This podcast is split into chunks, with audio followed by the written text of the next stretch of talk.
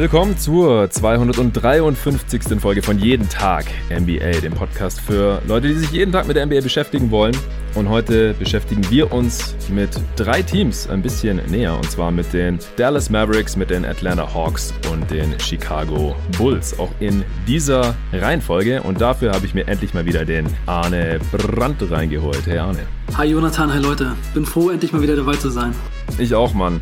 Äh, du hast gesagt, im, im, Februar kannst du dann irgendwann wieder, findest du wieder die Zeit. Und äh, ich habe echt fast schon die Tage gezählt. Äh, wir haben auch schon seit Ewigkeiten ausgemacht, über welche drei Teams wir sprechen werden. Und das habe ich hier im Pod auch immer wieder angeteasert, denn äh, die Leute hören unglaublich gerne äh, die Pods hier, wenn du mit am Start bist. Deswegen cool, dass es mal wieder soweit ist. Äh, wie geht's dir denn so aktuell? wir sitzen zwar beide nach wie vor in derselben Stadt in Berlin aber einige Kilometer getrennt. Äh, wir nehmen ja immer ganz gerne zusammen im äh, Coworking Space, wo ich bin, da in der Podcast Booth auf, aber das ist aktuell natürlich nicht so anzuraten nach wie vor. Deswegen äh, sitze ich hier in Tempelhof und du in äh, zu welcher Stadtteil gehört das eigentlich da? Äh, Westend da hinten? Zu Charlottenburg gehört das. Charlottenburg, ja. Ja. Habe ich mir schon fast gedacht.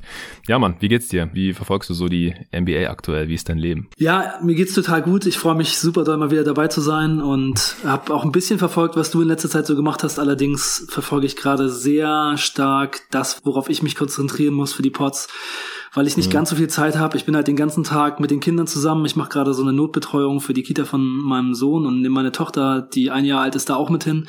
ist super cool. Ja. Wir gehen in den Wald, nehmen eine Axt mit und ein Messer und ich bringe den Kindern so ein bisschen bei, wie man Holz bearbeitet und so. Ist zum Glück noch kein schwerer Unfall passiert, aber. Ja, ich wollte gerade sagen, schau, dass die Finger dran bleiben. Ja, genau, das äh, ist immer die Hoffnung, aber wir machen das so richtig schön äh, sicher alles. Gut. Und sind halt jeden Tag draußen, ein paar Stunden im Wald, bei jedem Wetter. Jetzt einmal war es hart, als es so minus zehn waren. Aber eigentlich ist es super cool und macht richtig viel Spaß. Und ja, ansonsten alle Zeit, die ich habe, irgendwie drumherum, nutze ich halt, um mich dann vorzubereiten, hauptsächlich auf die Pods. Also ich bin da gerade schon sehr, sehr fokussiert jetzt gewesen auf diese Teams.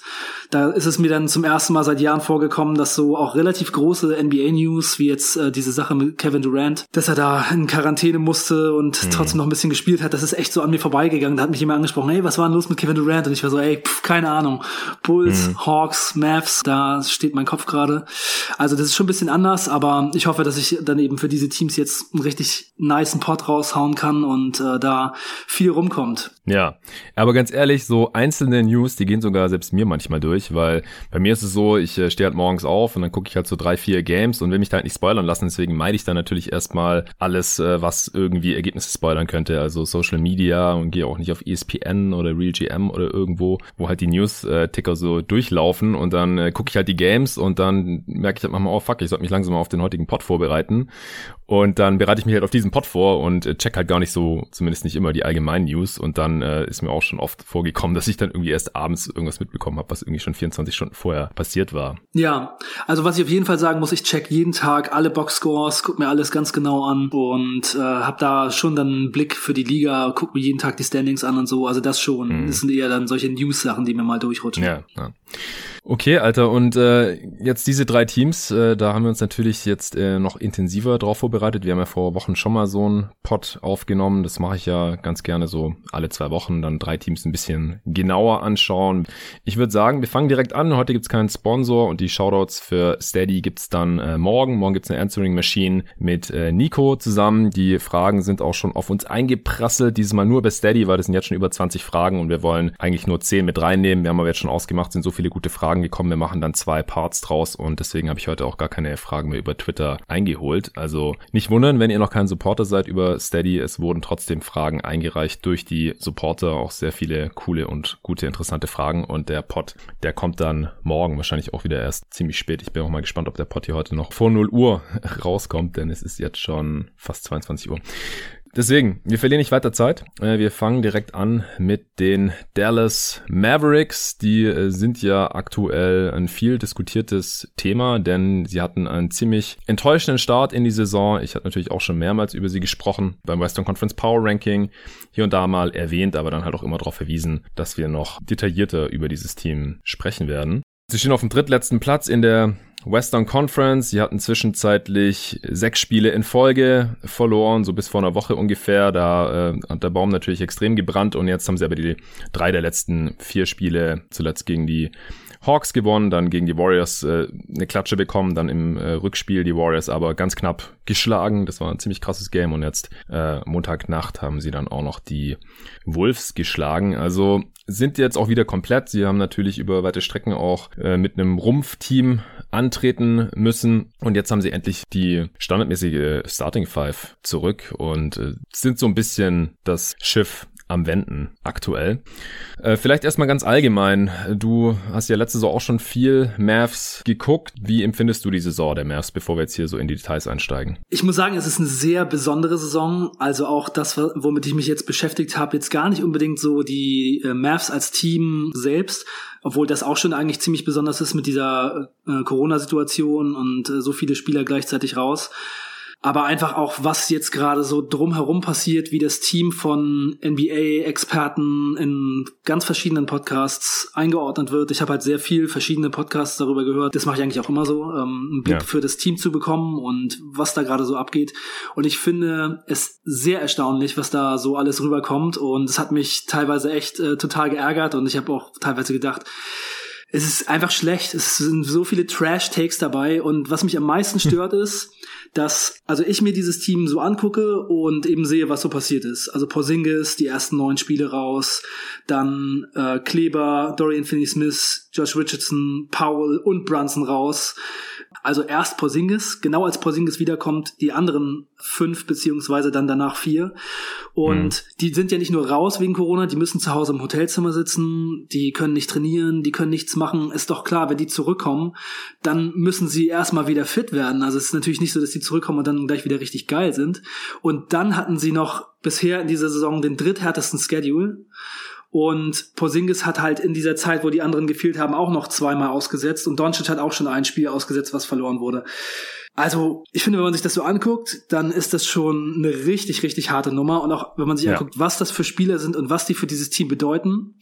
Und wenn ich mir dann angucke, wie über dieses Team geredet wird, also in vielen Podcasts werden diese ganzen Sachen so angeführt. Also genau das, was ich gerade gesagt habe. Und dann wird halt gesagt, ja, und vielleicht liegt es an Doncic. Posingis ist der Grund. Posingis zu viele Post-Up, zu schlechte Trefferquote. Das passt alles nicht. Seth Curry fehlt. Also ich könnte dir noch ungefähr zehn Minuten lang verschiedene Gründe, ich habe die auch alle hier auf dem Zettel stehen, aufführen, was alles bei den Dallas Mavericks nicht stimmt. Und für mich ist es halt einfach so, wenn man sich diese Situation anguckt, alles, was ich gerade aufgezählt habe und dazu noch fünf Back-to-Backs, davon drei in der Phase, die ich gerade angesprochen habe, wo es so schwierig mm, war mit mm. so wenig Leuten. Und wenn man sich dann auch noch die Replacement-Player anguckt, die die Dallas Mavericks haben, dann kann man erstmal über dieses Team gar nicht wirklich irgendetwas sagen, weil es einfach so eine krass zerstörte Truppe und auseinandergeschossen war, dass es gar nicht möglich ist, wirklich dieses Team anhand der Zahlen, zum Beispiel Line-Up-Daten, also ich habe da jetzt irgendwie mm. wirklich Pots gehört, wo dann gesagt wurde, ja, und äh, Luka Doncic und Porzingis hatten in der letzten Saison zusammen plus 3,6 oder sowas und jetzt haben sie minus 3,5.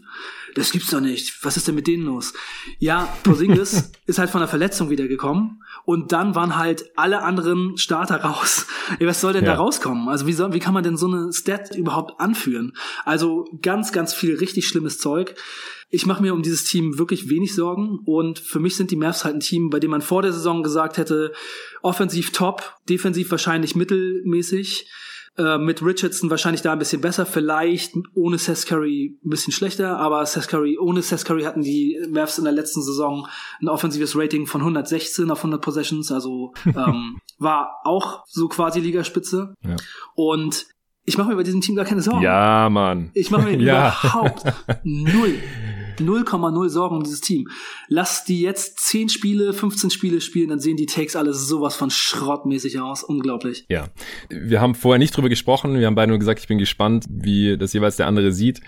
Und das ist auch genau meine Meinung. Also das ist jetzt nicht unsere finale Analyse, sondern wir können gleich noch ein bisschen über das Team sprechen natürlich. Aber ja. ich habe sie im Pod auch schon mal angesprochen. Ich habe sie im Power Ranking auch nach wie vor auf dem Playoff-Platz gelassen, weil ich dachte, das kann man jetzt nicht bewerten. Ich hatte sie vor der Saison auf Platz drei. Das wird jetzt natürlich schwierig in dieser Western Conference, weil man einfach Stand heute drei Siege unter 500 steht mit 11 und 14. Aber das ist vollkommen in Ordnung.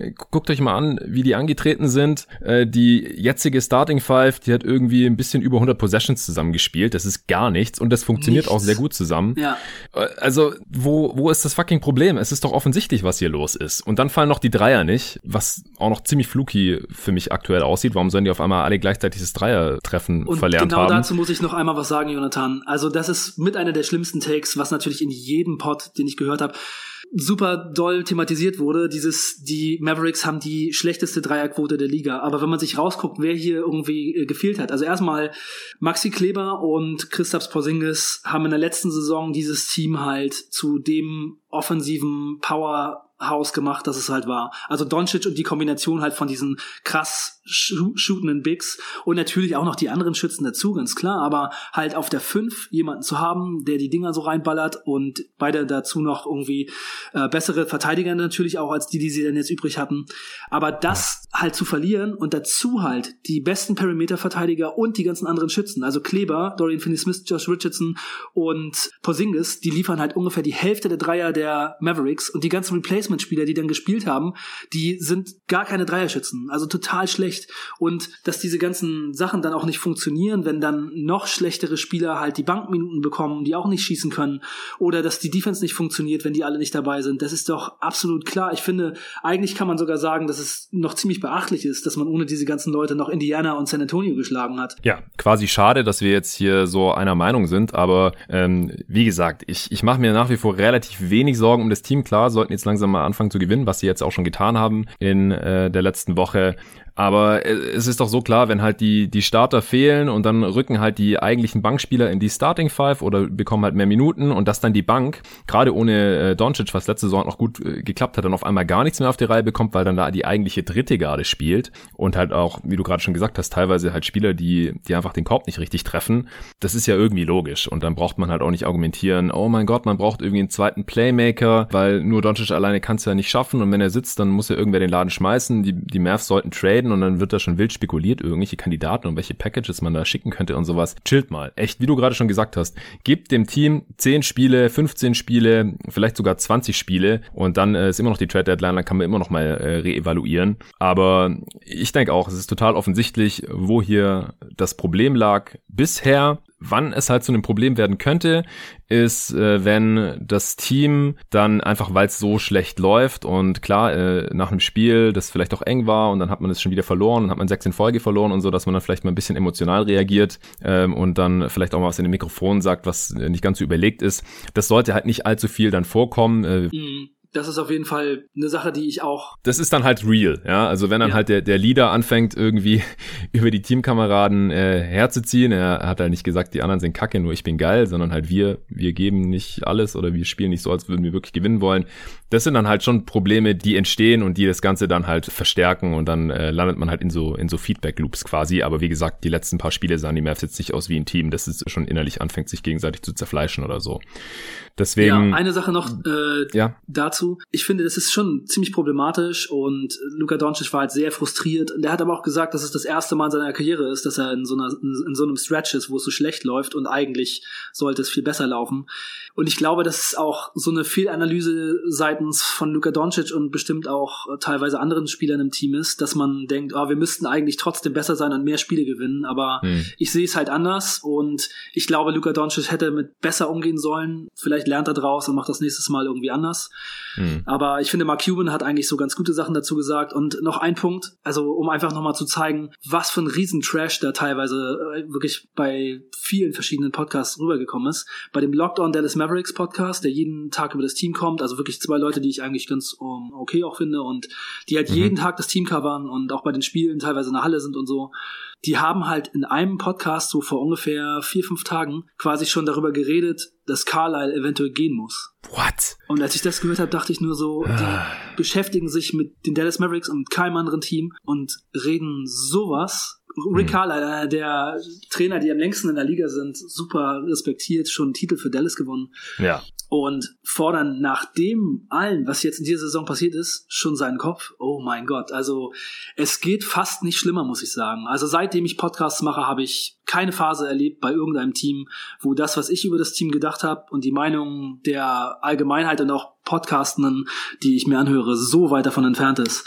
Also ich finde, der positivste Pod, den ich so in letzter Zeit gehört habe, war vielleicht sogar noch der mit Tim McMahon und Zach Lowe. Aber mhm. selbst Zach Lowe hat Sachen gesagt wie, was ist denn, wenn die Mavs in sechs Wochen immer noch auf dem zwölften Platz im Westen sind, wo ich so dachte, boah, ja, ey, dann haben sie entweder noch einen Covid-Outbreak oder es ist unmöglich, dass sie da unten stehen. Und er hat auch schon über die Saison gesagt, it's a strange lost season. Also nach 25 Spielen und ja, also ich bin weit, weit entfernt davon und meine Prognose ist, dass es jetzt sich alles stabilisieren wird und steil bergauf geht. Also ich kann mir auch vorstellen, dass in dem Team noch ein Run steckt. Wie gesagt, also ganz oben in der Western Conference, das ist wahrscheinlich schwierig, das jetzt einfach aufzuholen. Aber der Westen, der, der hängt ja auch noch so eng aufeinander nach wie vor, dass man halt wirklich mit einem kleinen Run sich da um einige Plätze nach oben katapultieren kann. Sie äh, stehen jetzt, wie gesagt, auf Platz 13 mit 11 Siegen bei 14 Niederlagen, aber haben damit halt nur drei Niederlagen mehr als die Spurs, die auf Platz 6 stehen. Ja, die stehen bei 14 und 11, also genau umgedreht. Das äh, ist halt schon was, was äh, ich diesem Team schon zutraue, mal noch so einen kleinen Run hinzulegen. Und äh, was ich, ich glaube, auf The Athletic gelesen hatte, äh, hatte Tim Cato, müsste das dann darauf hingewiesen. Dallas war halt in dieser ungünstigen Situation, dass sie viele Ausfälle wegen Covid-Ansteckung oder Vorsichtsmaßnahmen hatten, mhm. dass die halt in Quarantäne waren oder länger ausgefallen sind, aber halt nie genug, um viele Spiele verschieben zu müssen. Ja, genau. Sie hatten meistens einen Spieler mehr, als sie gebraucht hätten, um genau. die Spiele abzusagen. Und das ist halt eine Situation, das ist halt Worst Case, weil du musst dann trotzdem antreten mit einem Rumpfkader. Und andere Teams, die halt ein, zwei mehr Ansteckungen hatten oder halt noch ein, zwei mehr Verletzte, die hatten dann nicht mehr genug, um anzutreten und dann haben die eine Woche einfach nicht gespielt äh, und dann haben die halt quasi drei, vier Niederlagen vermieden im Prinzip. Also was ist ich, äh, Memphis, äh, Phoenix, Washington, viele andere Teams und die Mavs mussten da halt durch und deswegen deswegen haben sie jetzt halt 14 Niederlagen anstatt vielleicht nur 11 oder 10. Das ist auf jeden Fall ein ganz großer Grund, den man hier nicht aus den Augen verlieren darf. Ja. Trotzdem jetzt mal äh, ab von all dem. Kannst du jetzt trotzdem irgendwas aus der Saison schon rausziehen? Äh, weiß nicht, sowohl positiv wie auch negativ, äh, was einzelne Spieler angeht, äh, vielleicht auch Doncic angeht. Äh, er hat ja jetzt nicht den, den nächsten Schritt gemacht. Klar, es ist auch schwieriger jetzt gewesen als einer der wenigen Spieler, die nur ein Spiel verpasst haben, dann einfach mit äh, einem schlechteren Supporting Cast im Prinzip hier antreten zu müssen. Es, es gab weniger Spacing und äh, man ist auch einfach überhaupt nicht eingespielt, äh, logischerweise. Das ist gar kein Team, aber halt unter diesen Umständen äh, noch viel schwieriger. Oder auch allgemein, ist dir noch irgendwas aufgefallen, was du jetzt noch zu den Mavs raushauen möchtest, bevor wir dann zu den Hawks kommen? Ja, ich finde es ziemlich schade, dass Luka Doncic nicht topfit in die Saison gegangen ist. Ja. Also stimmt. er ist echt. Das muss mir auch wirklich anlasten. Ja. Schwach gestartet und wenn man schon weiß, dass wahrscheinlich der, der Co-Star nicht dabei ist, dann muss man halt topfit in die Saison gehen und er hatte halt einen schwachen Start.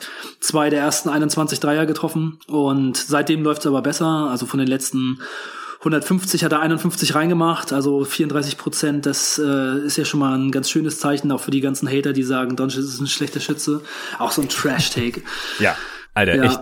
Also, wenn halt irgendwie fünf Würfe mehr reinfallen, dann trifft er 35 Prozent, also jetzt mal übertrieben ausgedrückt, dann sagt kein Mensch was bei der Quote. Ja, und man muss sich auch einfach angucken, was für Würfe Luka Doncic nimmt. Ne? Also mir gefällt seine Wurfauswahl nicht so gut, muss ich sagen, weil ähm, bei James Harden ist es zum Beispiel so, dass der äh, durch seinen Stepback immer ziemlich viel Space generiert und auch immer die Möglichkeit hat, irgendwie den Drive zu setzen dadurch. Also er, er hat irgendwie immer beides und Doncic hat halt viele Dreier dabei, wo er einfach irgendwie super weit weg steht, nochmal einen Meter hinter der Dreierlinie und einfach abdrückt. Und da ist kein Vorteil, es ist trotzdem irgendwie jemand relativ nah an ihm dran. Ich finde, er sollte einfach versuchen, bessere Looks zu kreieren, auch gerne aus dem Dribbling und mit seinem Stepback und so, aber ähm, ich finde, er nimmt da nicht, nicht so gute Würfe teilweise teilweise, also sind schon viele dabei, die mich echt stören, wo ich das Gefühl habe, ja, okay, ähm, die Defense hat jetzt quasi nichts gemacht und er hat mit der Defense auch nichts gemacht. Er, er hält einfach jetzt gerade irgendwie drauf.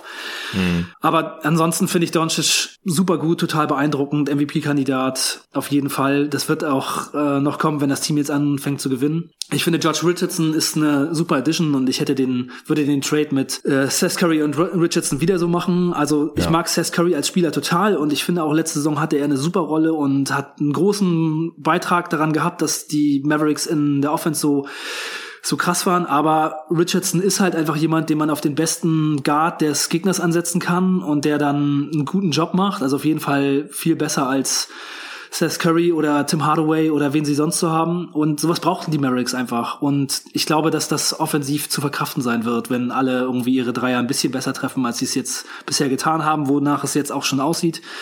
Und mir gefällt es. Und ja, ich finde Tim Hardaway Jr. von der Bank richtig gut, weil er eine gute Saison spielt, seine Dreier trifft, einfach ein richtiger Microwave-Scorer ist. Und so jemanden von der Bank zu haben, das wird im Rest der Saison richtig krass sein für Dallas. Das wird für die Second Lineups richtig viel bringen. Und wenn dann Porzingis vielleicht mit ihm zusammen auf dem Feld ist, dann wird es auch noch ein Feuerwerk geben, wenn Doncic sitzt. Also im Moment war es ja nicht so gut, aber wie soll's auch, ne? Wir haben es ja schon gesagt, wenn ja. so schlechte Spieler in, das, in den Second Unit sind, sind. Und so, dann, dann sehen diese Line-Up-Daten einfach schlecht aus. Letzte Saison waren die Mavericks gut, wenn Doncic gesessen hat, plus drei ähm, circa. Und warum soll es nicht diese Saison wieder so sein? Es ist der gleiche Kader quasi. Und Jalen ja. Brunson spielt eine super Saison, trifft richtig gut, macht einen super Job in den Minuten, in denen er auf dem Feld ist. Trifft wirklich richtig krass, also 52 aus dem Feld, 40 von der Dreierlinie, 90 fast von der Freiwurflinie. Also der ist auch ein positiver Kandidat. Ja, schon viele gute Sachen. Und was mir, was ich auch sagen muss, Trey Burke ist ähm, jemand, den man gut gebrauchen kann, glaube ich. Mhm. Aber Jalen Brunson und Trey Burke geht halt nicht zusammen und das war in der Phase jetzt halt auch dann teilweise eben das Problem, dass dann eben die beiden zusammen auf dem Feld waren und das ist defensiv eine Totalkatastrophe. Und Willie Corley Stein, der gibt sich Mühe und macht ein paar gute Sachen. Sieht immer gar nicht so schlecht aus, aber Willie Corley Stein, mit dem kann man mich echt jagen, weil ich finde, er ist einfach offensiv so ein untalentierter Spieler, der so viel einfache Dinger daneben macht und immer auch so ein bisschen unsicher wirkt und auch so wenig kann. Einfach auch genau der Spielertyp, den Dallas halt eigentlich nicht unbedingt braucht, weil er eben genau das, was die anderen Picks machen, was Dallas so gut macht, eben nicht liefert, vor allem das Shooting. Aber auch als Rimrunner ist er nicht so besonders besonders sicher und nicht so gut. Mhm. Und er ist halt einfach ein überschätzter Verteidiger, wahrscheinlich noch von manchen. Also ich finde ihn halt einfach in der Defense in vielen Bereichen sehr, sehr schlecht, vor allem Post-Defense und Rebounding und äh, ja. Ja, er einfach, einfach nicht den Körper zu. Ja, und er, er kämpft einfach auch nicht. Er boxt nicht mm. aus, er hält nicht mm. dagegen. Wenn da so ein Steven Adams kommt, dann kannst du schon mal davon ausgehen, dass der eventuell seine Career High Rebounds holt. Habe ich auch schon mal ein Spiel gesehen, wo es tatsächlich so war. Ja, da hat Steven Adams ja, 27 Rebounds geholt, ja. und ich glaube, das war 27 Rebounds in 30 Minuten oder irgendwie sowas, ja. Ja, also da sind halt viele gute Sachen und vieles, was, was für mich jetzt sehr gut passt. Und wenn das Team so spielt wie letzte Saison und Josh Richardson in der Defense ein bisschen hilft, hilft dann glaube ich schon, dass die Offense, also Zach Lowe hat zum Beispiel gesagt, er sieht die Offense als Problem und um die Defense macht er sich keine Sorgen. Und ich sehe es eigentlich ähm, eher umgekehrt. Ich mache mir um die mhm. Offense nicht so viel Sorgen. Ich glaube eher, dass defensiv das ein Problem sein könnte, wenn Posingis durch seine Knie-OP nicht ganz so gut in Schuss ist, weil im Moment sieht's finde ich, nicht so gut aus. Ich bin sowieso nicht so ein großer Fan von Posingis in der Defense.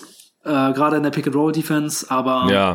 ja. Ja, also ja, das Porzingis ist nicht auf der Höhe, aber was will man auch erwarten? Der hatte, der kommt von der Knie-OP zurück, er hatte keinerlei Vorbereitung, der ist quasi jetzt gerade noch mehr oder weniger in der Preseason, ja, also 14 Spiele gemacht, vielleicht gerade so über die Preseason hinaus ich würde ihm einfach noch ein bisschen Zeit geben. Ich glaube, sein Dreier wird wieder ein bisschen besser fallen, aber ehrlich gesagt, er trifft halt gerade auch, er trifft zwei Prozent schlechter als letzte Saison. Das ist gar nichts ja. bei 87 genommenen Dreiern. Das ist so ein ja. Treffer mehr oder zwei, dann hat er die Quote von der letzten Saison. Und in den letzten fünf Spielen hat er 42 Prozent getroffen. Sowieso ja. jetzt in den letzten fünf Spielen, seitdem das Team wieder so zusammen ist und auch so ein bisschen wieder so ein paar Games hatte, um wieder so klarzukommen. Im Februar Doncic 37 Prozent, Porzingis 42 Prozent, Josh Richardson 33 und Kleber 44 also die Jungs, die jetzt so hauptsächlich Spielzeit verpasst haben, ja, es ja. zeigt schon alles, alles in die Richtung, die man eigentlich erwarten muss, wenn man nicht irgendwie den Rekord sieht und dann im Trüben fischt, was denn bei dem Team alles so im Argen sein könnte und versucht einfach irgendwelche Gründe für einen schlechten Rekord zu konstruieren und aus den Zahlen irgendwas rauszuholen, was eigentlich gar nicht da ist. Ja. Ich habe noch eine Zahl und zwar die Starting Five, die äh, jetzt zusammen wieder gespielt hat. Ich habe es jetzt vor mir. 131 Possessions. Das ist echt wenig. Also die meisten Teams haben 100 Possessions pro Spiel oder so um die 100 Possessions. Ja, ist die, ist die Pace aktuell. Und das ist jetzt schon die zweitmeistgenutzte Lineup. Also die Mavs haben echt null Konsistenz bisher drin. Es gibt eine Lineup, die öfter genutzt wurde. Also jetzt ist, sind ja die Starter, ich sag's nochmal für die Hörer, die es nicht auf dem Schirm haben, Doncic und Jay Rich zusammen mit Finney Smith und dann äh, Kleber und Porzingis auf den großen Positionen. Und äh, diese Lineup zusammen, die steht bei plus 8,2 jetzt schon. Und äh, ist offensiv, hat ein äh, Offensivrating von 118 fast. Also da braucht man sich, glaube ich, nicht besonders viele Sorgen zu machen. Die Defense sieht auch solide aus. Und äh, wie gesagt, einfach mal abwarten und wenn es in 15 Spielen immer noch so scheiße aussieht wie jetzt, was ich wirklich nicht glaube, dann kann man wirklich mal anfangen, sich da ernsthaft Sorgen zu machen. Jetzt gerade finde ich es einfach total überzogen, Panikmache, effekthascherisch, wie auch immer man das nennen möchte. Ja, ich habe noch eine Zahl auch, äh, die ich gerne anbringen würde, was dazu jetzt noch ganz gut passt. In den letzten vier Spielen das offensive Rating der Dallas Mavericks 124, 114, 128 und 124. Ja. Das wäre die beste Offense der Liga. Das ist natürlich total krass. Und dann noch äh, dieses Spiel gegen die Golden State Warriors, das sie verloren haben das ist ja dann auch nochmal so ein Ding gewesen, so 147 zu 116. Da waren sie mhm. dreieinhalb Viertel dran und sind dann halt total eingebrochen. Also sie, mhm. sie waren im dritten Viertel ausgeglichen in der Mitte und dann sind sie völlig eingebrochen und haben das Ding halt super hoch verloren. Und es war ein Back-to-Back. Und sie mussten für das Spiel vorher nach Atlanta äh, fliegen. Und am gleichen Tag nach dem Spiel in der Nacht zurück und haben am nächsten Tag zu Hause gegen Golden State gespielt. Mhm. Und solche Spiele bei dem Kader und dem allem, was da gerade ist, äh, bei Leuten, die von Covid zurückkommen und sowas alles, ist doch klar, dass die dann irgendwie, dass denen die, die Luft ausgeht. Und in dem Spiel hat er halt auch nur die gleichen Spieler gespielt wie gegen Atlanta. Also da war die Luft dann raus. Die haben vorher alle viele Minuten gespielt. Sowieso, die Rotation ist jetzt halt im Moment stark verkürzt und die ganzen Leute, die sonst Spielzeit bekommen haben, James Johnson und Iwandu und Green und so weiter, die kriegen jetzt halt eigentlich gar keine Spielzeit mehr. Wooly ja. Colley Stein auch nicht. Und ein Fakt auch noch, Dwight Powell hat ja auch zehn Spiele verpasst, acht wegen Covid und zwei noch danach, wegen Rest, glaube ich. Und der kommt ja auch noch von einer Achillessehnenverletzung zurück. Also ja. das auch noch. Das muss man halt auch noch mit, mit berücksichtigen, ne? dass der halt in der Rotation zwar drin ist, aber auch noch nicht auf dem Level. Ja, kommt von der mit schlimmsten Sportverletzung zurück, die man haben kann wahrscheinlich und äh, dann noch von Covid. Also da muss man einfach auch noch ein bisschen Zeit geben. Noch haben die Mavs die Zeit, deswegen, wie gesagt, äh, Fans können ausatmen und die Kritiker können mal ein bisschen chillen, glaube ich. Und dann schauen wir mal, wie es jetzt weitergeht bei den Mavs. Ja. Ich bin, wie gesagt, weiterhin einigermaßen zuversichtlich. Ja, dieses Team kommt in die Playoffs und wenn man da dann erstmal drin ist, was soll's, Heimvorteil gibt's eh nicht. Und mhm. dann spielt man halt gegen wahrscheinlich ein etwas besseres Team in der ersten Runde. Das muss man sowieso dann irgendwie schlagen. Ne? Also entweder die Mavs sind ein Contender und hauen ein paar Teams weg und können was reißen oder wenn man nicht so gut ist, dann fliegt man halt in der ersten Runde raus. Aber ja äh, Doncic ist 21, ja, also ja. man hat Zeit, ja, man muss jetzt nicht irgendwie für Ü30 Ex-Stars oder Stars äh, Post-Prime irgendwelche Assets noch wegtraden, das ist ja Riesenschwachsinn. Äh, Porzingis ist 25, also man hat hier echt noch richtig Zeit. Man äh, kann das auch als Übergangssaison dann irgendwie werten im Endeffekt, wenn es äh, nicht mehr so toll laufen sollte. Aber ich, ich glaube weiterhin, dass dieses Team mindestens so gut sein kann wie das der letzten Saison, auch wenn sie jetzt halt hier diesen miesen Start hatten, aus verschiedenen nachvollziehbaren Gründen. Ja. Gut. Ach nee, eine Sache noch, die ich gerade noch sagen wollte. Du hast immer so viele Sachen rausgehauen, ich äh, konnte nicht auf alles eingehen und wollte will ich auch gar nicht. Wir äh, sind jetzt schon wieder gleich bei einer halben Stunde und ähm, uh, wir müssen ja. heute echt gucken, dass wir, dass wir innerhalb der Stunde bleiben. Äh, und wir sprechen auch über dein Lieblingsteam, die Bulls. Also ich äh, habe ein bisschen Zweifel, dass wir es schaffen, aber wir probieren's. Ähm, die Mavs haben jetzt, also für die restliche erste Saisonhälfte, nur noch zwei Back-to-Backs. Ja, du hast ja gerade gesagt, wie viel hatten sie? Fünf? Fünf Back-to-Backs bisher. Ja, das heißt, die haben jetzt nur noch zwei. Der Schedule wird ein bisschen einfacher. Und das ist nochmal ein Grund, wieso man hier ein bisschen positiver in die unmittelbare Zukunft sehen kann. Ja, sie hatten bisher den drittschwersten Schedule und jetzt bei den äh, nächsten Spielen, die bekannt sind, sind ja erst die erste Hälfte der Saison ja. bekannt, sind glaube ich noch elf Spiele, haben sie den 26 schwersten. Okay, und das ist äh, Strength of Schedule, also nach dem äh, Net-Rating der Gegner ist das normalerweise, da sind ja so Back-to-Backs und solche Sachen noch gar nicht mit eingerechnet.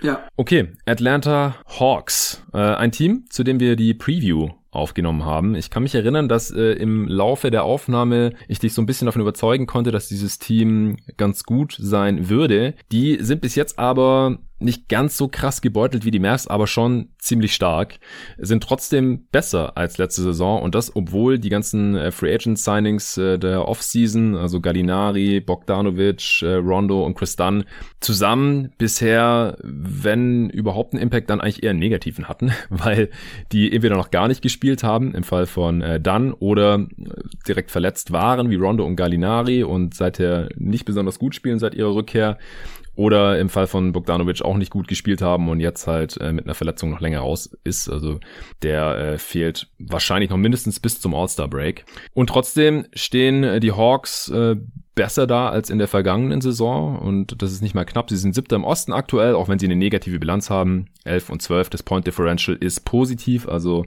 sie performen da jetzt gerade noch ein bisschen unter. Leider ist jetzt der Andre Hunter raus, der äh, wird am Meniskus operiert, hat die OP am Montag und soll dann so sieben bis zehn Wochen ausfallen, also so zwei bis zweieinhalb Monate. Also das ist ja dann schon fast für die restliche Regular Season. Also wenn er dann wieder zurückkommt, dann wird er auch nicht direkt wieder bei 100 Prozent sein. Und dann muss man mal sehen, wann er wirklich wieder eingreifen kann oder wieder einen positiven Impact haben kann. Und der hat halt echt einen Riesensprung gemacht gehabt im Vergleich zur letzten ja. Saison. Auch eine sehr, sehr komische und schwierige Saison für die Hawks bisher und jetzt auch ein bisschen schade hier mit diesem Ausfall. Wie siehst du denn die Hawks bisher so? Ja, ich finde es schon beeindruckend, wie sie sich bisher präsentiert haben, denn sie haben ja eigentlich mit dem quasi gleichen Roster wie letzte Saison gespielt, denn alle Leute, die sie geholt haben, Rondo, Gallinari und äh, Bogdanovic, die sind und dann auch noch, die haben alle ja. wenig bis gar nicht gespielt. Also das ist schon schon krass. Also jetzt sind sie mit dem quasi gleichen Roster wie letzte Saison beim Offensive Rating 11. bisher und letzte Saison waren sie 26. Und beim defensiven Rating sind sie 15. und letzte Saison waren sie 27. Und Net Rating 11. und letzte Saison 28. Also sie sind wirklich quasi mit dem gleichen Roster von einem richtigen Bottom-Team zu einem ganz guten Team geworden. Ja, Capella darf man halt nicht vergessen. Ja, der hat ja letzte Saison gar nicht gespielt nach dem Trade zur, zur Deadline. Genau, das wäre Der macht halt den großen Unterschied da. Genau, das wäre mein nächster Punkt gewesen, dass äh, der einzige von den Leuten, die sie geholt haben, okay. der richtig viel spielt und fast alle Spiele gemacht hat. Ja, richtig wichtig ist, dass das halt Capella ist, denn er hat wirklich einen krassen Unterschied gemacht.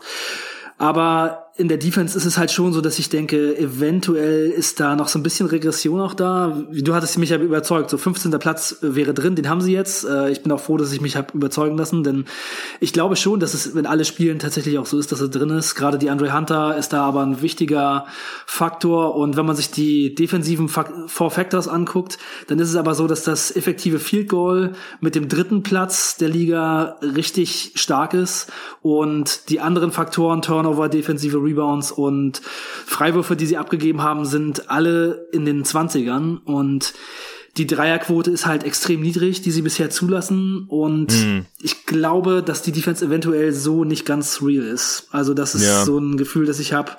Da könnte es doch sein, dass es ein bisschen runtergeht, auch in der Zeit jetzt die Hunter fehlt. Und das ist ja relativ lange, vier bis sechs Wochen. Da sind wir dann schon fast bei den Playoffs. So also quasi. sieben bis zehn habe ich heute gelesen. Sieben, ja, stimmt, sieben bis zehn sogar, genau. Ja. ja ich hatte noch gelesen, dass äh, wenn die OP gut läuft, die Spieler im Schnitt nach acht Wochen so zurückkommen. Aber das ist ja. natürlich schon echt bitter, denn also auch in den Spielen, die ich jetzt von den Hawks gesehen habe, wo Hunter gespielt hat, da war er wirklich richtig, richtig gut. Also ich war total beeindruckt. Also ich war schon bevor er gedraftet wurde, ziemlich high was ihn angeht und habe ihn so ein bisschen mit Joe Johnson verglichen. Da haben mir dann so ein paar Draft-Leute, ja, da haben mir so ein paar Draft-Leute gesagt, nein, offensiv, niemals, der Shot ist gar nicht real, viel zu wenig Attempts. Aber ich habe gesagt, nein, der kann das packen und hey, ja, da ist er. Alle deine Texte sind golden, oder wie war das? Hey, golden, golden, ja. the golden ja. boy. nein, Aber man muss halt echt dazu sagen, der Handware Hunter ist ein ganz anderes Spiel als in seiner Rookie-Saison. John Hollinger hat es bei The Athletic ganz gut dargelegt, dass man es quasi noch nie gesehen hat oder nie sieht. Das kommt eigentlich nicht vor, das ist absolute Outlier. Das ist ein 22-jähriger Rookie, er war schon relativ alt, als er in die Liga kam. Äh, der so eine miese Rookie-Saison auch hat, der hat ja quasi die letzte Saison gar nichts getroffen, außer seine Dreier. Dann in der folgenden Saison halt so stark verbessert äh, zurückkommt. Also der trifft von überall im Zweierbereich richtig, richtig krass viel besser. Also egal, ob es am Korb ist oder in der Midrange oder in der Floater-Range und seine Frau wäre auch noch zehn Prozent besser ungefähr das, das sieht man eigentlich. Das ist fast schon zu schön, um wahr zu sein. Also das will ich auch erstmal noch sehen, ob er das wirklich halten kann dann über eine größere Sample Size. Also ich glaube schon, dass er da stark an seinem Game gearbeitet hat und auch halt, dass die Freiwurfquote so viel besser geworden ist. Das deutet für mich halt schon darauf hin, dass es einigermaßen real ist. Die Dreiquote konnte er auch halten, ja, so im äh, 36%-Bereich. Unterm Strich einfach krass und er ist auch ein viel mobilerer Defender geworden. Das war ja so ein bisschen der Kritikpunkt, weil er eigentlich so als 3D-Spieler gedraftet wurde, auch sehr hoch gedraftet oder an 4. Die Hawks haben extra noch für ihn hochgetradet und so und dann äh, war er ein bisschen lahm in der Defense in der Rookie-Saison und am Ball konnte er auch nicht wirklich was machen, hat er so an seinem, an seinem Ballhandling noch gearbeitet und so. Also ja, die Andre Hunter hat in den Spielen, die ich von ihm gesehen habe, wirklich die Point Guards verteidigt. Ja, genau, Kyrie Irving und so. Und das, das ja. konnte er als Rookie einfach noch nicht. und das, ja. so eine Entwicklung sieht man echt selten. Ja, also wirklich defensiv Point Guards verteidigen und offensiv, wenn irgendwie ein Switch kommt und er hat einen kleineren Spieler, immer sofort Barbecue Chicken rein damit und super selbstbewusst, sehr, sehr kreativ, auch im Gegensatz zu dem, was man letzte Saison von ihm gesehen hat. Also, das ist schon wirklich ein veränderter Spieler und ja, so ein bisschen Joe Johnson mäßig, ne? Mit besserer Defense. ja, also ich glaube, dafür fehlt mir noch ein bisschen das Playmaking. Also Joe Johnson hat, äh, war quasi der primäre Ballhändler nach seinem Trade zu den Atlanta Hawks. Äh, ja, meinst du, das, meinst du, das kann eventuell bei ihm noch kommen? Also ich habe da schon ein bisschen Hoffnung. Ich glaube schon. Also ist natürlich die Frage, ob die Hawks das so unbedingt äh, brauchen, weil Trey Young natürlich sehr viel macht und hört er das auch ganz gut Ich glaube, sie brauchen es schon eigentlich. Es schadet nicht. Es würde nicht schaden. Ja, es schadet nie. Es schadet nie. Genau, exakt. Also ich habe es gerade noch mal vor mir. Ja, er trifft seine Zweier 15 Prozent besser. So, er trifft 10 Prozent besser am Korb. Äh, er trifft 30% besser aus der Floater Range. Er trifft über 10% besser äh, der kurzen Midrange-Jumper. Er trifft fast 20% besser seine langen Zweier und seine Dreier, wie gesagt, äh, noch genauso gut wie in seiner Rookie-Saison. Das ist wirklich richtig krass. Sind aber auch noch nicht mal 600 Minuten. Also insgesamt natürlich die Attempts da auch noch relativ low, aber das, das sind schon sehr, sehr gute Zeichen und umso bitterer ist es, dass er jetzt äh, hier auch ausfällt. Deswegen auch, um, um auf die Hawks zurückzukommen, so was, was hältst du jetzt von ihnen auch für die restliche Saison? Also auch hier finde ich, ist es ähnlich wie bei den Mavs. Man kann nicht allzu viel aus der bisherigen Saison für die restliche Saison herauslesen. Die Frage ist halt nur, inwiefern können halt Gallinari und Rondo jetzt bald noch helfen und dann Bogdanovic und Hunter, die kommen dann halt schon sehr spät erst in der Saison zurück und wie stemmen die Hawks das? Also zu Defense wollte ich auch noch kurz was sagen. Also die Gegner treffen 32 Prozent. Das ist jetzt nicht so krass äh, Outlier-mäßig niedrig wie bei den Knicks zum Beispiel aber halt schon unterdurchschnittlich. Es könnte natürlich schon sein, dass es eher wieder Richtung 35 Prozent geht oder so. Aber laut Clean the Glass haben sie, du hattest vorhin äh, Platz 15 im Defensive Rating, glaube ich, gesagt, oder? Hatte ich das falsch gehört bei dir? Das ist wahrscheinlich von Basketball Reference. Von Basketball Reference, ja, warte, genau. 15. Platz, genau. Genau. Bei Clean the Glass ist nämlich der 10., da ist die Garbage Time draußen. Also das sieht noch ein bisschen besser aus, aber ich kann mir trotzdem nach wie vor vorstellen, dass das, was ich vor der Saison gesagt hatte, eintritt und dass sie dann im Endeffekt halt auf 15 landen, auch wenn die Gegner die Dreier ein bisschen besser treffen sollten. Also noch zum Team. Ich finde die Starting Five richtig gut. Auch jetzt trotz Hunter, der dann fehlt, finde ich es echt krass, was sie für Spieler haben. Hörter gefällt mir gut. Ja. Trey Young schaue ich mir super gerne an. Das Einzige, was ich ein bisschen schade finde, ist dieses ganze Foul Drawing, was einfach clever ist, aber nicht schön anzuschauen. Mhm. Und du hattest ja noch diesen Tweet abgesetzt mit der Aussage von Steve Kerr, mit diesem in den Gegenspieler reinspringen. Das, ja. äh, weißt du, so Fake machen an der Dreierlinie, der Gegner geht hoch, aber springt eigentlich nicht so wirklich nach vorne. Der normale Wurf würde den Gegner nicht berühren, aber der Schütze springt halt einfach nach vorne in den Verteidiger rein. Und ich finde, es ist eines der schlechtesten Plays, die es im Basketball überhaupt gibt, stört mich total und da sollte die NBA wirklich mal was machen. Ja. Ansonsten, Trey Young ist krass und äh, auch richtig gut anzusehen. Er hat jetzt gerade so ein bisschen das Problem gehabt, dass er auch teilweise jetzt zum Beispiel gegen Dallas gedoppelt wird, auch ganz früh, teilweise schon im äh, Ballvortrag in der eigenen Hälfte gedoppelt wird und den Ball abgeben muss. Und da hat Dallas gewonnen und die anderen konnten das nicht so richtig bestrafen, obwohl Hörter schon auch ein gutes Spiel gemacht hat. Da müssen die vielleicht noch mal ein bisschen besser werden. Und ich habe auch das Gefühl, dass Trey Young sowas vielleicht einfach mit dem Dribbling dann trotzdem manchmal auch attackieren müsste. Weil am Ende hat er dann noch in einer Minute 15, 12 Punkte oder so gemacht. Hm. Und er ist, er ist einfach so schnell und hat so ein gutes Dribbling, dass er vielleicht trotzdem noch ähm, das Double Team schlagen könnte. Und dann wird's halt richtig gefährlich. Dann spielen die quasi fünf gegen drei. Aber nur so eine Idee von mir. Ich finde, John Collins ja. sieht super gut und stark verbessert aus, trifft ja. die Dreier weiterhin. Die Defense ist auf jeden Fall ganz krass verbessert. Mhm. Äh, auch die Help Defense und auch wenn er Center spielt, läuft's richtig gut bei den Hawks. Und ja, Cam Reddish, der hat die Anlagen, hat die Defense, gefällt mir defensiv schon gut, aber offensiv halt eher Grausam. so ein bisschen Kevin Knox. Äh, es ist oh Gott, äh, ja. ja. ja, es geht halt leider nicht viel rein. 36 Prozent aus dem Feld, 27 Prozent Dreier.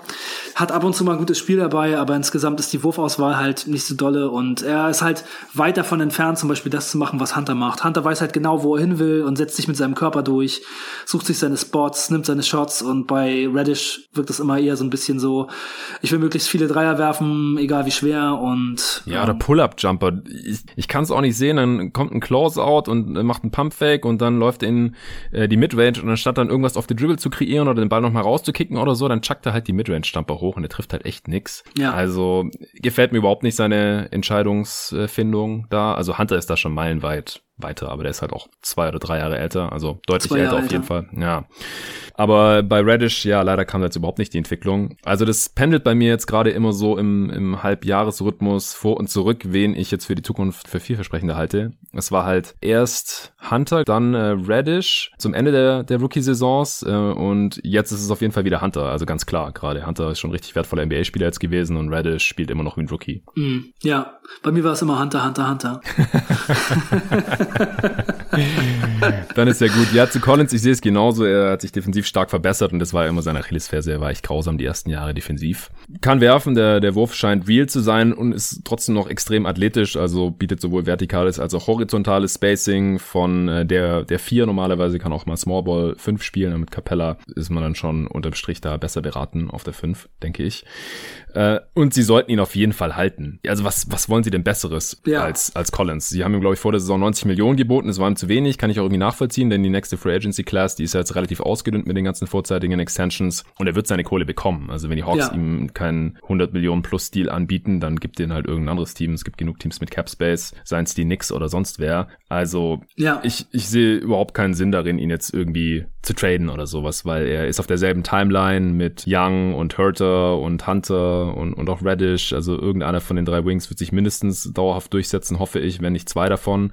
Und dann hast du halt mit Young und äh, Collins gleich vier Positionen insgesamt besetzt in dieser Liga und halt äh, überdurchschnittlich bis sehr gut besetzt. Dann hast du noch Capella, der auch noch nicht so alt ist. Ich glaube, der 27. Also das Team sollte man jetzt erstmal so zusammenhalten, finde ich. Ja, das denke ich auch. Also ich würde ihn auch einfach bezahlen und gucken, was draus wird. Ja, ansonsten noch, ich finde, dass die ähm, Atlanta Hawks ziemlich viele Wings haben. Passt ja auch gut zu den Hawks, ziemlich viele Wings. Ähm, das gefällt mir ziemlich gut bei dem Team. Hattest du dir das aufgeschrieben? ja, da habe ich so beim Abwaschen irgendwie ist mir das eingefallen. nice. Dann äh, Solomon Hill, ja genau, Solomon Hill finde ich ganz geil, ähm, dass, dass er da wirklich so die Defense und ab und zu nochmal einen Dreier reinkickt. Mhm. Äh, Gallinari, der macht einen ganz guten Job, finde ich jetzt schon, also sehr kleine Rolle, aber Gallinari ist schon wichtig für dieses Team. Denn was die Hawks auch im Moment offensiv unter anderem auszeichnet, ist, dass sie so oft an die Freiwurflinie gehen wie kein anderes Team und Gallinari ist halt immer so für so Scoring-Outbursts auch gut. Der macht dann einfach mal in fünf Minuten zehn Punkte oder so und kommt äh, sechsmal an die Linie. them. Das ist schon ziemlich cool zu sehen und auch ziemlich clever. Gefällt mir gut. Ja. Und noch eine Sache zu Onyeka Okongu. Der hat ja bisher erst sechs Spiele gespielt und ich habe ihn auch echt jetzt in den Spielen nicht so viel gesehen auf dem Feld. Aber er ist viel kleiner, als ich äh, gedacht hatte. Und die Athletik ist schon beeindruckend, aber er hat halt gar keinen Wurf. Und er hat quasi so die gleichen Körpermaße wie die Andre Hunter. Und mm, ja, also ich bin da nicht ganz so angetan bisher erstmal. Und mhm. wenn man dann eben sieht, dass sie auch zum Beispiel Tyrese Halliburton hätten haben können, dann finde ich den Pick jetzt erstmal nicht so besonders gut. Auch jetzt einfach so, wenn man so sieht, sie haben halt Collins und Capella und der kommt jetzt von der Bank und ist irgendwie ziemlich klein. Wow, ja, ähm, nicht so geil. Ja, mal sehen. Also nach sechs Spielen will ich ja noch niemanden abstrafen. Die Hoffnung ist ja, dass er so. Ja, also erstmal muss er ja nur der Backup sein oder der dritte Big in der Rotation. Das reicht jetzt ja. erstmal auf Jahre hin, solange Collins und Capella eben bleiben. Also wenn Collins verlängert wird, dann hat man die alle noch länger unter Vertrag. Dann kann man ja mal schauen und ihn da langsam halt heranführen. Die Frage ist halt, kommt noch was äh, vom Wurf her oder vielleicht ein bisschen Playmaking, so ähnlich wie bei Adebayo, auch wenn das natürlich ein absoluter Best- und Outlier-Case wäre, da glaubt keiner so richtig dran. Aber ich fand Okongwu so als Prospect einigermaßen sinnvoll. Aber ja, unterm Strich ist es schon halt ziemlich krass, dass die Hawks halt in der Offseason den äh, sechsten Pick hatten und den meisten Cap Space und bisher halt quasi gar nichts davon hatten, so mehr ja, oder weniger. Ja, also ja. die, die Verbesserung kommt halt echt nur durch die Spieler, die schon unter Vertrag waren. Das ist krass. Und da wollte ich halt auch noch zu sagen, wenn Trey Young vom Platz geht, das hatte ich beim All-Star-Pod erwähnt, dann ist die Offense halt immer noch komplett mies. Ja. Und ich denke und hoffe eigentlich, dass da Gallinari und dann irgendwann auch Bogdanovic bei Rondo mal sehen. Der spielt halt jetzt eher so wie befürchtet und nicht so wie mhm. erhofft, dass das halt dann äh, mal noch besser werden sollte, weil sie haben halt immer noch keinen, äh, sie haben keine richtig offensiv potenten Backups, vor allem jetzt halt mit den Ausfällen mussten die dann halt eher starten. Deswegen, ich äh, könnte mir schon vorstellen, dass die Offense dann noch ein bisschen stabilisiert wird oder dass es halt nicht mehr so krasse Swings gibt, wenn Trae Young vom, vom Feld geht und dann hat er auch noch nicht gespielt. Ich bin mal gespannt, wann und wie der dann zurückkommt, aber dann hat man halt mal noch einen defensiv starken Guard, was jetzt halt wichtig ist, nachdem Hunter halt ausgefallen ist. Also ich hoffe, dass man das auch noch irgendwie abfedern kann, dass die Hawks dann ihre Position da ungefähr halten können. Was denkst du denn, wo sie am Ende der Saison so stehen werden? Ja, ich denke schon, dass sie locker jetzt in die Playoffs kommen werden. Also ja. ich denke so sechster, siebter Platz wird es so wahrscheinlich werden. Ja, ich denke auch. Also ich glaube, für Top 5 ist der Osten einfach zu stark. Sie könnten eventuell da an Indiana vorbeiziehen oder irgendwie vor äh, Toronto bleiben. Irgendwie so um, um den Dreh. Also sie könnten das Play-in-Tournament dann auch vermeiden, indem sie da auf Platz 6 oder so bleiben. Aber ich finde das Team schon tief, auch dadurch, dass jetzt halt Spieler wie Solomon Hill immer noch funktionieren. Ja, deswegen ich, ich bin weiterhin relativ angetan von den Hawks. Und das halt unter diesen Bedingungen, das ist halt gerade, wenn man sich anschaut, wie es bei den Mavs gelaufen ist, bisher dann halt aller Ehren wert. Ja. ja, es kommen halt von hinten noch die Raptors und die Heat, wo man ja, die Heat gibt's auch noch, stimmt, ja. Sich schon vorstellen kann, dass die nochmal ordentlich anziehen jetzt. Ja. Also bei den Raptors bin ich mir ziemlich sicher. Und dann sind die Hornets, die da noch so rumschlawinern. Die haben ja Lamello Ball, der ja ein ganz guter Rookie ist, ne, würde ich mal sagen. Ja. ja, ja, doch. Also du, ich hatte den auf zwei auf meinem Board, ja. Ich hatte ihn noch nicht auf, an eins. Ja, ja, ja. Ich meine das jetzt nicht, ich meine das jetzt nicht für dich, aber es gab halt schon ziemlich viele Hater, ähm, die ja. gesagt haben, oh, der Name und der, der ist doch gar nicht so gut und so, alles nur Hype Train und solche Sachen. Und ja, ich war da ja schon äh, sehr angetan vor der auf Saison jeden. und hey, ich fühle mich äh, da gerne bestätigt und er macht gerade echt einen richtig krassen Job. Hornets auf 6. Am Anfang der Saison sind ja die Magic so gut gestartet und wir hatten ja in der Preview ähm, von den Hornets und den Magic, die waren ja im gleichen Pot. Ja noch gesagt, da hatte ich sie, glaube ich, irgendwie vor den Magic und du hattest gesagt, dass du die Magic eher so dahinter siehst. Und am Anfang der Saison sah es ja voll so aus. Ne? Die Magic sind ja voll gut gestartet. Jetzt haben die Magic natürlich krass viele Verletzungen und ja. bei den Hornets läuft's gut. Die Magic wären sonst vielleicht auch ein bisschen anders drauf. Wenn man jedes gute junge Talent für die Saison abhaken muss, dann ist das natürlich schon ziemlich bitter. Außer mhm. natürlich den Rookie von diesem Jahr. Ähm, Cole Anthony spielt wirklich eine ganz gute Saison. Er hat, der hat neulich einen Dank gemacht in dem Spiel gegen die Bulls wo ich gedacht ja. habe, boah, das hätte ich aber, das hätte ich aber nicht gedacht, ey. Geht der da an, an Kobe White vorbei und haut das Ding da rein, ey. Eieiei, ich dachte, der macht nur Layups. Ah, krass. nee, kann schon ganz gut springen, der Dude. Ja. Gut, aber jetzt driften wir mal nicht zu den Magic ab. Hast du noch was zu den Hawks? Weil dann müssen wir auch jetzt äh, noch zu den Bulls kommen. Ja, lass uns zu den Bulls kommen. Du hast äh, ja schon gesagt, es zieht sich wieder ewig. Du weißt ja, ich kann nicht aufhören zu quatschen, Mann. Ja, ich auch nicht. Und das ist dann eine gefährliche Kombi. Und ich muss hier früher oder später das Schlafzimmer räumen, weil meine Freundin muss noch packen heute. Ähm, ja, die Bulls. die äh, stehen auf Platz 12 im Osten. Äh, neun Siege bei zwölf Niederlagen. Point Differential von minus zwei.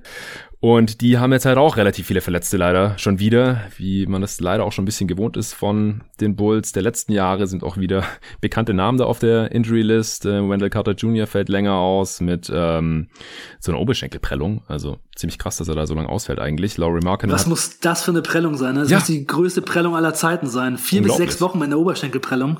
Echt krass. Äh, Markenen Schulterverletzung, das ist natürlich übel, fällt bis äh, März jetzt wahrscheinlich irgendwie aus. Und Otto Porter Jr. wird auch einfach nicht fit, äh, mit äh, Rückenproblemen hauptsächlich, glaube ich, draußen. Was hältst du bisher von deinen Bulls? Äh, wie, wie fühlt sich die Saison an als Fan bisher? Ja, hätte mir jemand äh, vor der Saison gesagt, was ist so ähm, dein Gefühl, wie es im Februar so aussieht, dann hätte ich wahrscheinlich gesagt, na, wahrscheinlich sind Otto Porter, Laurie Markan und Wendell Carter verletzt.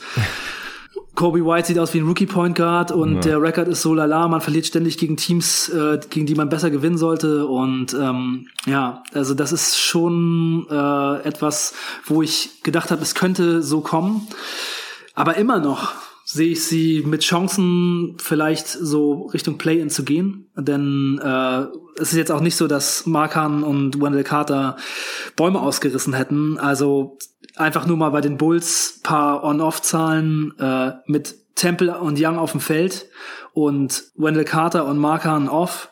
In 388 Possessions sind die Bulls bei plus 14,8 Und mit Levine, Markan und Carter auf dem Feld sind die Bulls bei minus 11,6. Ich hatte es ja schon angesprochen, diese Starting Five mit den Bigs ist einfach richtig schlecht.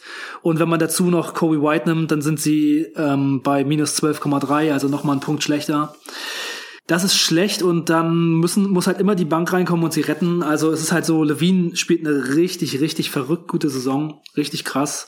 Viel, viel besser als die letzten Jahre. Er hat einen krassen Schritt nach vorne gemacht. Also es geht hier schon Richtung Bradley Beal Niveau. Er hat einen oh. 116, ja, Guck dir die Zahlen an. Erzähl mir was Ja, ich habe sie gesehen. Ich habe sie gesehen. Ich lasse dich aus. Ah, ja, ja, er hat ein besseres Offensivrating als als Bradley Beal und äh, er hat äh, bessere. Ja, also Levine hat ein Offensivrating von 116 und in seiner Karriere hat er ein Offensivrating von 105 bisher gehabt. Das einzige Problem, das Levine in seiner äh, in seiner Saison bisher hat, wieder sind die Turnover, also einfach sehr, sehr viele Turnover für die Zahl an Assists, die er spielt. 3,8 sind im Moment im Schnitt. Aber im Februar hat er jetzt in fünf Spielen 28 Assists und neun Turnover nur gemacht. Und er hat gesagt, dass er da sehr, sehr doll dran arbeiten will. Also er hat jetzt in fünf Spielen neun Turnover, davor hat er in drei Spielen 21. Und das ist eigentlich das Einzige, was man wirklich stark kritisieren kann gerade. Seine Defense ist auf jeden Fall auch ein bisschen besser geworden, würde ich sagen. Also zumindest sieht es so aus. Das defensive Rating ist jetzt nicht besonders gut, aber ich halte sowieso nicht so viel von diesen Zahlen und er spielt halt auch sehr viel mit diesen schlechten Startern zusammen, die einfach defensiv sowas von schlecht sind. Und wenn er mit den Bankspielern spielt, dann sieht das defensiv alles passabel aus, was für mich auch ein guter Grund ist, zu glauben, dass man um Zach Levine ein gutes Team aufbauen kann. Er macht 27 Punkte im Schnitt mit 51, 41, 86 Quoten. Er wirft 41 Prozent bei 11 Dreiern auf 100 Possessions. Das sind alles super krasse Topwerte, Farbewerte. Wo hattest du ihn denn gerade bei den All-Star-Pots? Ist Zach Levine All-Star für dich in der Eastern Conference? Nee, ich habe ihn rausgelassen, aber er war auf jeden Fall im äh, Kandidatenkreis mit drin. Das Problem ist, und ich bekomme das einfach nicht zusammen, du sagst, er hat sich in der Defense auch verbessert, aber wieso ist die Defense so abgrundtief mies, wenn er drauf ist und auch, also auch isoliert von den anderen Bulls-Spielern, wenn man sich das hier mal so anschaut. Mit niemandem auf dem Feld läuft es defensiv so mies und ich habe jetzt auch nochmal genauer reingeschaut heute in der Vorbereitung auf den Pod weil äh, ich dich echt fragen wollte, ob man da irgendwas sieht, wenn man jedes Bulls-Spiel schaut. Es ist nicht so, dass die Gegner auf einmal irgendwie 45 Prozent ihrer Dreier treffen, wo er nichts für kann oder die Freiwürfe tausendmal besser getroffen werden. Solche Sachen gibt's ja auch und dann äh, sieht die Defense halt auch komisch schlecht aus mit dem Spieler auf dem Parkett, der kann da absolut gar nichts für. Aber die Gegner treffen halt von allen Zweierbereichen so viel besser, wenn Zach Levine auf dem Feld steht. Das ist echt krass, so dass er im nullten Percentile ist im On-Off-Wert für die Defense. Also es gibt keinen Spieler in der gesamten Liga, mit dem die Defense auf dem Platz schlechter läuft als mit Zach Levine. Und das, das ist einfach äh, richtig heftig. Und das ist dann, leider machte die Offense halt nicht so viel besser, dass es das irgendwie annähernd ausgleichen würde. Und deswegen läuft es halt mit Levine auf dem Feld faktisch extrem mies und minus 13,4. Das, das ist einfach krass in, in 800 Minuten. Ähm, ja, aber ich sag dir, es ist diese Starting Five.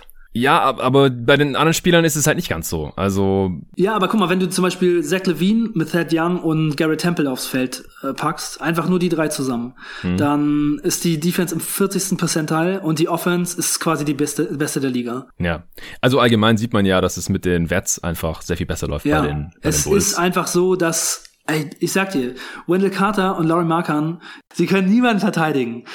Ich sag dir, wenn die Gegner ein Pick and Roll spielen gegen die Bulls, da können wirklich die Wing-Spieler gar nicht so viel dazu. Das Spiel geht los, die Gegner spielen Pick and Roll, die wissen das auch schon. Die, die dribbeln über den Screen rüber und die haben einen freien Weg bis zum Korb. Wendell Carter geht im Rückwärtsgang, also der, der spielt halt einen Drop und droppt und droppt und droppt und droppt und da fragt man sich, wo will er denn hindroppen? Bis zum Hotdog-Stand oder was?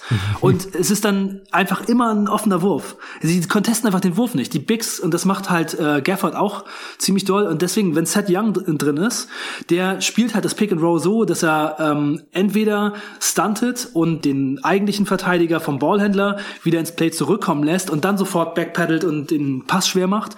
Oder er spielt halt einfach den, den Spieler beim Drive so, dass er den Wurf dann letztendlich auch contestet, wenn er zum Wurf hochgeht. Aber Wendell Carter, der der pedalt back, pedalt back und am Ende kommt ein offener Wurf und er dreht sich um und will den Rebound holen. Und äh, Lauri Markan ist der schlechteste Help Defender wahrscheinlich in der Liga. Der der sieht halt ein Double Team, zum Beispiel gegen von Enes Kanter gegen Kobe White. Also Enes Kanter hat den Ball und postet Kobe White auf. Und mhm. er verteidigt äh, Robert Covington. Und er geht nicht hin. Er geht nicht hin. Und dann zwei Angriffe später das gleiche Play nochmal und er macht's wieder nicht. Also es ist wirklich Also ich glaube, mit Zach Levine kann man eine vernünftige Defense spielen. Ist halt offensiv so gut, dass es das bei weitem überwiegt, wenn die anderen einigermaßen vernünftig verteidigen. Also wirklich mhm. mit ähm, Thad Young und Garrett Temple auf dem Feld plus 11,6. Also wenn man um Zach Levine gute Verteidiger hat, Wets, Leute, die wissen, was sie machen und nicht einfach nur rückwärts laufen und so tun, als würden sie verteidigen, dann geht es schon klar. Okay, nee, ich vertraue dir auf jeden Fall. Ich vertraue deinen Argumenten. Und offensiv äh, kann man wirklich relativ wenig sagen gegen Levine. Also er, er macht verhältnismäßig dafür, wie hoch seine Usage ist, immer noch relativ wenig Assists. Äh, ist jetzt nicht so der Creator für andere, wie es andere Scoring Guards vielleicht sind. Aber er scoret halt selbst so unglaublich effizient, dass ich ihm das jetzt auch nicht weiter anlasten möchte. Äh, dann wäre halt die große Frage, so wieso spielen die Bulls halt dann nach wie vor so viel mit diesen nicht funktionierenden Lineups, wieso starten die überhaupt mit denen sehen, ähm, dass äh, mit Patrick Williams noch ein, ein Rookie mitstartet, ist ja auch kein Winning Move eigentlich, wenn es halt schon so schlecht läuft mit den anderen beiden äh, Bigs. Also Carter und Marken sind jetzt länger raus, deswegen hat sich quasi von selbst erledigt. Aber mit äh, Gafford läuft es ja auch nicht äh, so viel besser als Starter. Was, was glaubst du, wieso, wieso das gemacht wird? Also gerade mit Thaddeus Young läuft es ja eigentlich äh, wunderbar. Ich finde es auch krass, wie viel der für seine Mitspieler mittlerweile kreiert. Das war früher auch überhaupt nicht sein Game. Ja, der spielt gerade wie der Draymond Green der Eastern Conference. Ja, ja, ja, stimmt. Guter Vergleich. Ja, wirklich, es ist wie Draymond quasi. Also er hat jetzt äh, seit sieben, acht Spielen ungefähr immer relativ viele Assists gemacht, ja. teilweise sogar mal am Triple-Double gekratzt. Er hat noch nie in seiner Karriere ein Triple-Double gemacht und äh, ihm haben nur zwei Punkte gefehlt gegen die Portland Trailblazers. Hm. Das war auch ein krasses Spiel. Oh Gott, oh Gott. Da haben die Bulls ja zehn Sekunden vor Schluss mit fünf geführt und dann verloren. Ja. Unter anderem war Zach Levine den Ball eingeworfen, beim, nach dem Einwurf bekommt und ihn sich ähm, halt festhalten lässt questionable, aber das ist halt dann eben so ein bisschen sein Problem, dass er in so einer Situation einfach nicht clever genug ist. Mhm. Da darf man einfach nichts anbrennen lassen. Also, naja, tut mir leid. Aber ja, ich glaube, dass das Problem halt ist, dass äh, Billy Donovan, Gary Temple und Thad Young von der Bank weiterhin spielen will, weil sie nicht so viele Minuten gehen und weil es ziemlich gut läuft gegen die Bench-Lineups. Vielleicht hat er auch das Gefühl, dass es gegen die Starter dann nicht mehr so einen großen Effekt hätte, dass die dann eben so ein bisschen verpuffen und nicht so ein gutes Spiel machen. Thad Young soll auch nicht mehr als so diese 25 Minuten im Schnitt gehen. Er hat jetzt, glaube ich, in der Saison erst zweimal über 30 Minuten gespielt, obwohl es gerade so gut läuft. Ja, und ich glaube, dass auch ein anderes Ding ist, dass man einfach versuchen will, diese jungen Talente so gut wie es geht zu evaluieren und sie eben auch zu sehen in den Rollen, die für sie eigentlich geeignet wären, wenn sie eben mal bleiben sollen oder richtig gut werden. Also man will halt einfach sehen, was Wendell Carter und Laurie Markan und Kobe White gegen Starter machen und man will ihnen die Möglichkeit mhm. geben, eben ihr Game zu zeigen und nicht eben irgendwie von der Bank zu dominieren, wie letzte Saison Kobe White zum Beispiel, sondern irgendwie Point Guard zu spielen und das wirklich zu schaffen. Ja, es klappt halt einfach nicht so besonders gut und meiner Meinung nach sind Wendell Carter und Laurie Markan halt keine besonders guten Spieler und auch diese 20, auch ich meine, Laurie Markan hat richtig krasse Fortschritte in dieser Saison gemacht, ne? Also Laurie Markan trifft viel besser als letztes Jahr mhm. und ist auch so ähnlich wie Hunter, so also zehn Prozent hochgegangen in fast allen Bereichen, also ähnlich auch wie, wie Zach Levine. Äh, die sind beide, haben beide so krasse Schritte gemacht, aber bei Markan ist das halt in seinem ganzen Game auch das einzige, was so richtig gut läuft. Äh, also wenn der nicht trifft, dann ist er halt einfach ein schlechter Spieler, denn er macht ja. keine Assists, keine Plays, macht keine gute Defense, da kommt nichts anderes. Also entweder schießt er 30 Punkte rein und dann ist er gut, oder er macht ähm, irgendwie 12 und macht nichts anderes. ist halt leider so. ja. ja ich denke, es ist halt Evaluation und man hat einfach auch nicht so besonders viel anderes. Ja, deswegen ist es schon sehr, sehr schwer bei diesem Team zu sagen, wie man jetzt weitermacht, denn die Verletzungen sind ja das andere große Problem. Wendell Carter und Laurie Markan sind in jedem Jahr verletzt. In jeder ja. Saison in ihrer Karriere bisher. Also Laurie Markan hat jede Saison mindestens 20 Spiele verpasst und die wird er diese Saison halt auch wieder voll machen. Und Wendell Carter noch mehr Spiele. Und Kobe White ist halt bisher überhaupt gar kein Point Guard. Auch ein Grund, warum Thad Young jetzt halt auch so viel macht. Ja. ja. Ich habe noch drei Fragen. Äh, ich habe heute auch schon, wie anfangs erwähnt, einige Fragen für die Answering Machine morgen mit Nico bekommen, aber zwei waren zu den Bulls. Dann habe ich gedacht, äh, das, warum frage ich die nicht einfach dich, wenn ich ja. hier schon den Experten und Edelfan im Pott hab. Äh, aber eine Frage ist mir jetzt gerade selbst noch eingefallen. Äh, wen von denen würdest du jetzt behalten oder also von äh, Carter Jr. und Markkanen äh, oder würdest du die eventuell noch abgeben jetzt zur Trade Deadline? Carter hättest du ja schon vor der Saison getradet, um äh, in, in der Draft hoch zu traden für Lamelo, für Ball, Ball oder so. Ja. Genau, oh, äh, das wäre im Nachhinein auf jeden Fall ein guter Move gewesen, keine Frage. Und äh, Markenen muss ja im Sommer auch verlängert werden oder bekommt vielleicht ein fettes Angebot von irgendeinem anderen Team und ist dann halt weg, ja. wenn man das nicht matchen möchte. Ja, ich, äh, es ist sehr schade, dass Markan jetzt verletzt ist. Also ich hätte Markan jetzt versucht zu traden. Das ist natürlich sehr schade, dass er jetzt verletzt ist und dass er auch einfach dieses Tag bekommen wird, äh, injury prone, also hm. ständig verletzt. Wird wahrscheinlich schwer, was Gutes für ihn zu bekommen. Aber wenn, mit ein bisschen Glück kommt er ja drei Wochen vor der Trade dann ja. zurück und kann dann noch mal ein paar Mal 30 plus raushauen. Genau, und mit den Zahlen diese Saison sagt sich vielleicht doch noch jemand, ähm, da legen wir was für auf den Tisch, aber ja, viel wird es wahrscheinlich eher nicht sein. Wendell Carter bin ich nicht überzeugt von und ich glaube, dass er eher ein Bankcenter ist. Also da hat man schon mal zwei. Dann Kobe White ist einfach kein Point Guard. Ich glaube, er ist ein, ein Bankscorer. Äh, also ich will keinem Spieler auch irgendwie absprechen, dass es nicht nochmal irgendwie besser werden kann oder vielleicht doch was Gutes werden kann. Aber ich finde, für so ein Team wie die Bulls ist die schlimmste Sache, die sie machen können, Leuten zu viel Geld geben, dass sie nicht wert sind. Also das sind immer die, wo man sich dann den Anker ans Bein bindet und dann jahrelang guckt, wie man von den Dingern wieder loskommt. Also Kobe White ist, glaube ich, eher in der Bankrolle. Ich glaube, ehrlich gesagt, ich würde diese Saison, so wie es jetzt gerade aussieht, eher abschenken, würde versuchen, Spieler für gute Sachen zu traden, wenn man was Gutes dafür bekommt. Thad Young vielleicht von First. Vielleicht das ist die erste Frage noch, die ich jetzt, ja. die kam heute. Thad Young spielt ja. bei den Bulls eine starke Saison und wäre eigentlich für jeden Contender eine tolle Verstärkung. Bei welchem Team könntet ihr ihn euch am besten vorstellen? Äh, ich habe jetzt leider vergessen aufzuschreiben, von wem die Frage kam. Sorry, aber vielen Dank für die Frage auf jeden Fall.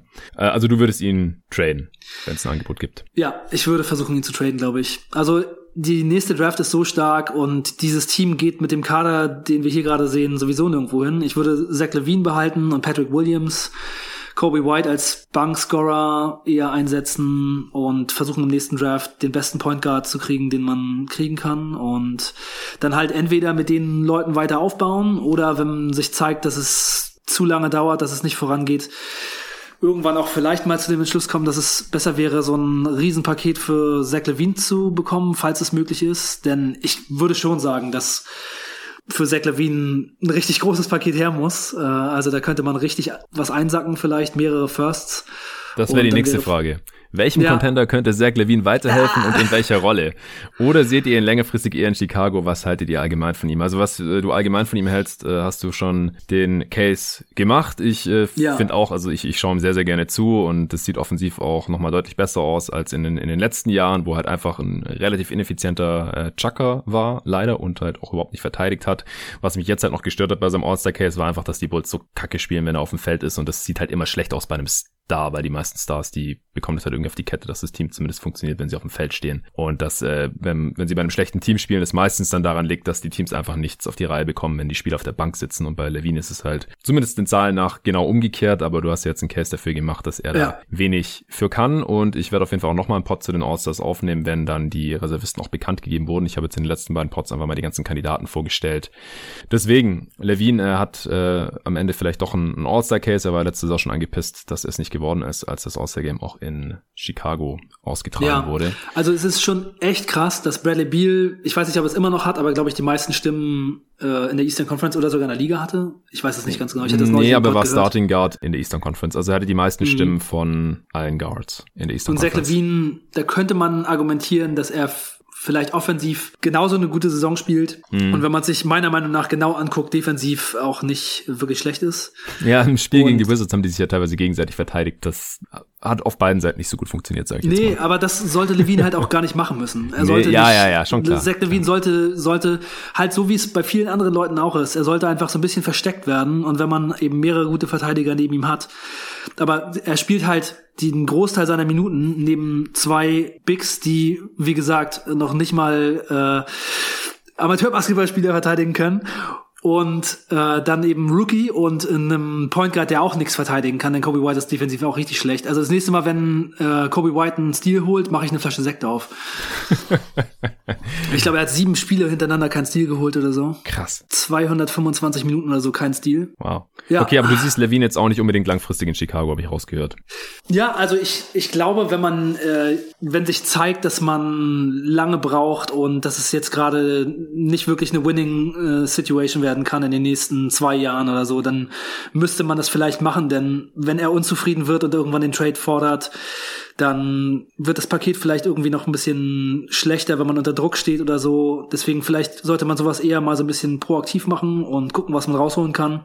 Denn Zach Levine ist einfach eine Kanone und spielt jetzt gerade wie vom anderen Stern. Mhm wenn er sich irgendwann verletzt oder so, wäre es natürlich auch noch richtig scheiße. Also man könnte, glaube ich, schon, also es kommt halt echt darauf an, was man dafür kriegen kann. Wenn er, wenn man ihn für ihn ein Paket bekommen kann, das so ähnlich aussieht wie die Pakete, die Stars in letzter Zeit so gefordert haben. Es wird kleiner sein, natürlich. Ja. Man bekommt für ihn kein Harden-Paket, war auch kein Paul George-Paket. Aber Zach Levine ist halt schon echt ein krasser Macker und naja, wenn man jetzt irgendwie von so ein bisschen von vorne anfangen muss, dann sollte das eine Option sein, die man auf jeden Fall auch im Auge behält. Denn also mir würde sehr gut bei den Sixers gefallen, ehrlich gesagt, weil äh, die ja. könnten halt sein Shooting im Halfcourt gebrauchen und sie könnten halt auch äh, seine Defense ausbügeln. Und dann ist halt die Frage, was könnten die Sixers dafür abgeben? Also Tobias Harris wollen die Bulls sicherlich nicht, nee. weil er einfach auch zu teuer ist und das Team auch nicht ja. weiterbringt als ein Zach Levine und er ist auch noch älter, glaube ich. Und Ben Simmons hat wahrscheinlich immer noch mehr Wert, wobei ich halt Levine eigentlich als passender einschätzen würde sogar in diesem Team. Also vielleicht Levine plus X gegen Ben Simmons. Levine verdient ja auch weniger, da müsste eh noch was mit rein in Trade. Weiß nicht. Irgendwie so. Könntest du mit Ben Simmons leben? das ist ja gar nicht mein Spieler, ne? Ich weiß. oh, nee, ich, ja, also ich meine, vom Talent her schon ein guter, aber das ist nicht mein Spieler und zu viele Schwächen und ich mag ihn auch nicht so gerne zugucken. Also eher nicht. Ja, ja, vielleicht ein Three-Team-Trade dann. Irgendein Team, das irgendwie im Rebuild steht und dann um Simmons aufbauen möchte und dann dafür irgendwas zu den Bulls schickt, Picks oder ja. keine Ahnung. Ja, und Thad Young, ah, ist, ist schwierig, weil er halt immer noch nicht richtig einen Wurf hat, aber so als dritter Big in der Rotation bei einem Contender könnte ich mir schon vorstellen, aber er verdient halt auch relativ viel mit 13,5 Millionen. Also die meisten Teams, die äh, um den Titel mitspielen, die sind immer schon so nah an der Luxury-Tax dran, äh, dass, dass sie einfach nicht mehr Gehalt aufnehmen können in einem äh, Trade oder halt irgendeinen guten Spieler abgeben müssten dafür im, im Gegenzug. Also ja. so spontan ist es, glaube ich, ein bisschen schwierig. Ja, Thad Young wäre ziemlich gut wahrscheinlich jetzt gerade geeignet für die Brooklyn Nets. Wegen der Defense. War so eine Idee, die ich hatte. Ja, genau. Also er macht er halt schon halt echt viele, viele gute Sachen und äh, auch weil er den Ball halt so gut verteilt. Also er hat ja in seiner Karriere jetzt noch nie besonders viele Assists gemacht. Ja. Aber jetzt gerade ist das halt irgendwie seine Rolle und äh, Billy Donovan hat ja sowieso gerne gut passende Bigs ähm, in, seinen, in seinen Reihen und das macht er halt gut. Also der hat schon echt ein ganz gutes Auge. Ist schon, also er ist halt wirklich ein solider Spieler, der einfach immer reinkommt und sofort gute Sachen macht. Die ganzen kleinen Dinge, gute Pick-and-Roll-Verteidigung, wenig Fehler. Also das ist wirklich einfach von vorne bis hinten ein guter Spieler. Das Einzige, was fehlt, ist halt das Shooting. Also Dreier geht fast nichts und Freiwürfe geht auch fast nichts. Ja. Aber ja, ich könnte mir schon vorstellen, dass irgendein Team sagt, oh man, Seth Young, den können wir aber gut gebrauchen. Ja, die Celtics haben noch eine große Trade-Exception von Gordon Hayward Deal, aber es ist nicht ganz so einfach, glaube ich. Und äh, Spieler, die keinen Wurf haben, die können dann halt auch irgendwie in den Finals dann nur noch Borderline-mäßig äh, eingesetzt werden und dafür dann irgendwie Assets abzugeben oder einen anderen Rotationsspieler. Ich meine, die Nets von Vertrag her müssten ja auch der Andre Jordan abgeben und das ist halt irgendwie der beste Kumpel von äh, Durant und Irving. Das machen die wahrscheinlich nicht und dann spielen sie halt nur noch Small. Also unterm Strich wäre es ein Upgrade, äh, Young gegen Jordan, aber dann müssen sie ja wieder irgendwas mitschicken, weil sonst was wollen die Bulls mit dem alten der Andre Jordan? Das ja. äh, stelle ich mir irgendwie ein bisschen schwierig vor. Aber mal sehen. Äh, da, da kommen wir vielleicht nochmal drauf zurück, dann, wenn es Richtung Trade Deadline geht. Da werde ich auch einen großen Pot vorher machen, auf jeden Fall. Wenn äh, Thad Young da weiter ein Trade-Kandidat ist, dann gucken wir mal, ob wir ein neues Zuhause für ihn finden. Ja, aber wer weiß. Also Thad Youngs äh, Saison ist bisher so gut und die Offense ist auch mit ihm so gut, obwohl er nicht besonders ja, ja. gut schießt, weil er halt so viele andere Sachen macht. Ja, aber es ist halt Regular Season. Ja? Contender müssen halt immer überlegen, was, was wollen wir mit dem in den Playoffs. Ja, genau. Aber mit ihm auf dem Feld ist die Offense halt äh, im 86. Percentile und wenn man den entsprechenden Kader drumherum hat, ein Team mit viel Shooting und dass so, so jemand braucht. Ich meine, er, er hat zwar selber nicht das Shooting, aber wenn man einen Kader mit viel Shooting hat, man kann Thad Young sogar als Center spielen lassen. Und äh, dann hast du halt jemanden, der in kleinen Lineups Center richtig gut spielt, der den Ball verteilt, der auch mal was off the dribbling machen kann, der super gut auch offensiv im Pick and Roll ist, als ja. Rollman richtig viele gute Sachen macht und hast einen zusätzlichen Hub, wenn du äh, bei deinem Bankpoint Gast nicht so ganz sicher bist, den du immer den Ball schmeißen kannst, der feuert die Pässe sofort, ohne eine Sekunde zu überlegen, einfach auf die andere Seite zum Dreier schützen oder findet die Cutter sofort. Also das ist schon, er bringt richtig viel mit. Ich glaube schon, dass er ein Playoff-Spieler ist. Ja, nee, ich will es auch gar nicht jetzt wirklich hinterfragen. Ich finde es nur schwierig, jetzt äh, hier ad hoc einen Trade-Partner zu finden, wo man sagen könnte, das passt ja, wie die Faust aufs Auge. Ich bin im Moment, wie gesagt, einfach nicht genug mit den Gedanken bei allen Teams der Liga, wie das ja. die letzten Jahre bei mir war, dass ich jetzt äh, sowas rausschießen kann. Wenn du ja. mir die Frage vorher gesagt hättest, dann hätte ich. Das war auch vorher eine spontane Eingebung, als mit Nico überlegt habe, welche Fragen wir morgen machen. Der Pod ist sowieso so. schon wieder viel zu lang. Ist viel zu lang. Wir machen jetzt auch einen Cut. Dein ja. letzter Satz zu den äh, Chicago Bulls. Sie stehen übrigens bei 9 und 14. Ich habe, glaube ich, vorher 9 und 12 gesagt. Also noch ein Stückchen weiter unter. Eine ausgeglichene Bilanz. Äh, ja, also vielleicht noch ein abschließender Satz zu deinen Chicago Bulls. Es ist äh, ein Versuch wert gewesen. Lass uns das Experiment hier beenden. Gucken, was man reinkriegt für Assets und dann im nächsten Draft einen guten Point Guard und dann einfach mit Patrick Williams und Levine von vorne anfangen. Alright. Dann vielen Dank dir, dass du dir heute die Zeit genommen hast. Auch äh, danke an alle fürs Zuhören heute wieder und auch danke für die beiden Fragen. Ich werde morgen dann bei der Answering Machine auf jeden Fall noch äh, den, den Shoutout geben für die beiden Fragen. Sorry, dass ich jetzt nicht mitnotiert hatte, von dem die reinkamen. Das war's zu den Dallas Mavericks, Atlanta Hawks und Chicago Bulls. Drei sehr unterschiedliche Teams hier bisher in dieser Saison. Ich fasse vielleicht gerade noch mal kurz zusammen. Also die Mavs, da sind wir beide sehr positiv gestimmt und denken, aus diesem schlechten Saisonstart kann man unter diesen Umständen nicht so viel rauslesen lesen. Äh, es ist kein äh, Grund zur Panik und die Mavs haben noch genug Spiele vor sich. Äh, es sind ja noch fast 50 Spiele, um hier noch in die Playoffs einzuziehen. Und da glauben wir auch beide weiterhin dran. Wir glauben auch an eine gute Offense und eine solide Defense hier mit diesem Team. Bei den Atlanta Hawks, da ist es auch schwierig jetzt mit den ganzen Verletzten und mit den Neuzugängen. Aber auch da sehen wir am Ende der Saison weiterhin einen Playoff-Einzug. Wahrscheinlich so Platz 6, 7 herum, wo sie halt auch Stand jetzt gerade stehen. Auch wenn das dann wahrscheinlich mit anderem Personal so weiterlaufen wird. Und bei den Bulls, ja, da läuft es einfach an beiden Enden des Feldes nicht so richtig rund mit den Spielern, die da bisher die meisten Minuten bekommen haben. Und äh, mit Markenen und äh, Carter Jr. fallen jetzt halt auch die jungen beiden Bigs aus. Aber Arne sagt, die sind sowieso nichts für die Zukunft und äh, sollten beim richtigen Angebot eher getradet werden, genauso wie die Wets, denn äh, mit den Playoffs wird das im Osten höchstwahrscheinlich auch nichts mehr hier in dieser Saison. Also, vielen Dank und bis morgen. Da gibt es dann die Answering Machine mit dem Nico. Ich freue mich schon und ich freue mich auch schon auf den nächsten Pod mit dir, Arne. Ja, ich freue mich auch. Ich bin immer sehr gerne dabei und hoffentlich in nächster Zeit wieder ein bisschen mehr. Wie gesagt, ich habe im Moment etwas wenig Zeit. Das tut mir selber auch im ähm, Herzen weh, denn Podcasts machen ist meine größte Leidenschaft. Leidenschaft außerhalb von meinem Familienkram. Ja, von daher hoffe ich, dass ich viel dabei sein kann und ja, ich hoffe, dass es euch allen da draußen gut geht und ihr gut klarkommt mit der Corona-Situation und die Pots mit uns euch ein bisschen die Zeit versüßen können. Also, macht's gut, Leute. Hast du sehr schön gesagt. Es wird alles besser werden, ich bin mir sicher. Bis bald. Ja.